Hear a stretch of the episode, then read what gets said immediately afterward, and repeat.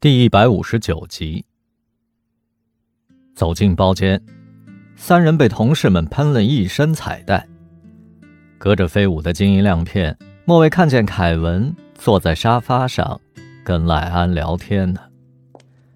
艾米娇嗔的贴过去：“皇上驾到，惊喜万分。你们明知道我在京沪频繁穿梭，聚会从不叫我，人走茶凉。”寒心哦。杰西卡显然很意外，红晕在脸上迅速绽开。莫伟猜，他后悔没有打扮得更加精心。赖安招呼莫蔚坐在了他和凯文的中间。莫蔚，拿手的歌都给你点好了。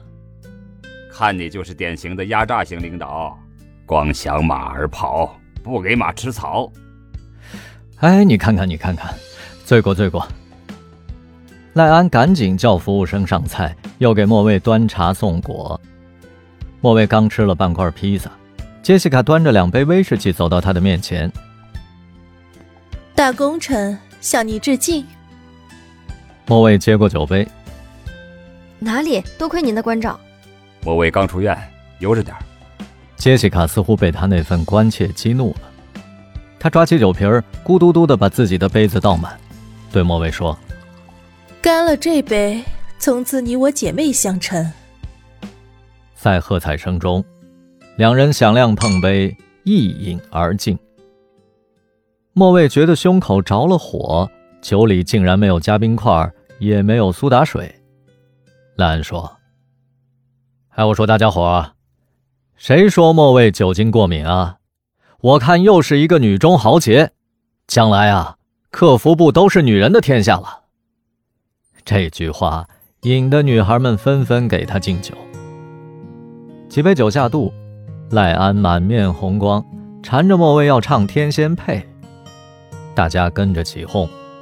莫蔚说：“我可唱不了那鸟调，除非反串角色。”前奏响起来，赖安用黄梅戏腔模仿着千柔百媚的女声唱着。树上的鸟儿成双对，唱的时候还顺势做了个兰花指。莫蔚用厚重的沙嗓对唱：“露水青山带笑颜。”大家笑得前仰后合。之后是一段劲爆的复古舞曲，大家扭腰亮胯，群魔乱舞。灯光黑暗的片刻，赖安的手突然落在了莫蔚的大腿上，温厚热切，蠢蠢欲动的摩挲。莫蔚的胃里翻江倒海，他抬起自己的铆钉鞋，冲他的脚狠狠地跺了下去。赖安龇牙咧嘴，却不敢出声儿。他痛得半天都直不起腰来。莫蔚悲哀地想：这个道貌岸然的家伙，劳拉早已被他抛到九霄云外了吧？轮到杰西卡一展歌喉的时候，他唱了一首《走在红毯那一天》。包间里安静的出奇，莫蔚也听得眼睛湿了。数着时间的日子。一点也不好过。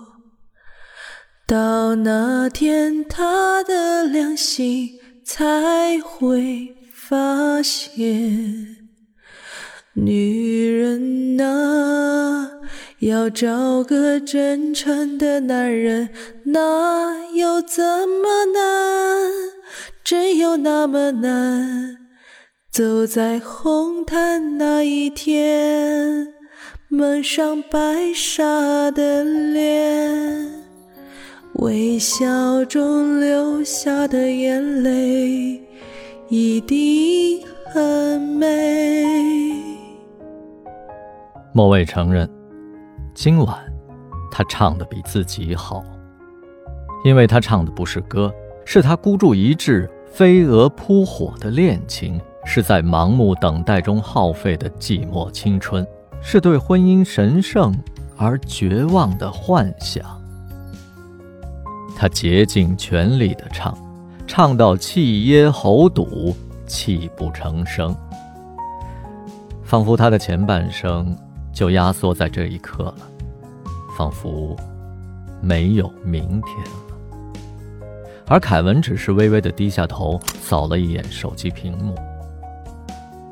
剧中，赖安赶紧给自己找了个台阶下，从莫蔚的身边逃开，去搀扶杰西卡。唉，同是天涯沦落人，咱们相依为命吧。杰西卡的酒劲儿发作了，她步履凌乱，柔弱无骨，还嚷着要再来一杯。赖安和艾米只好送她回家，大家陆陆续续也都散了，似乎心照不宣的，剩下了凯文和莫蔚。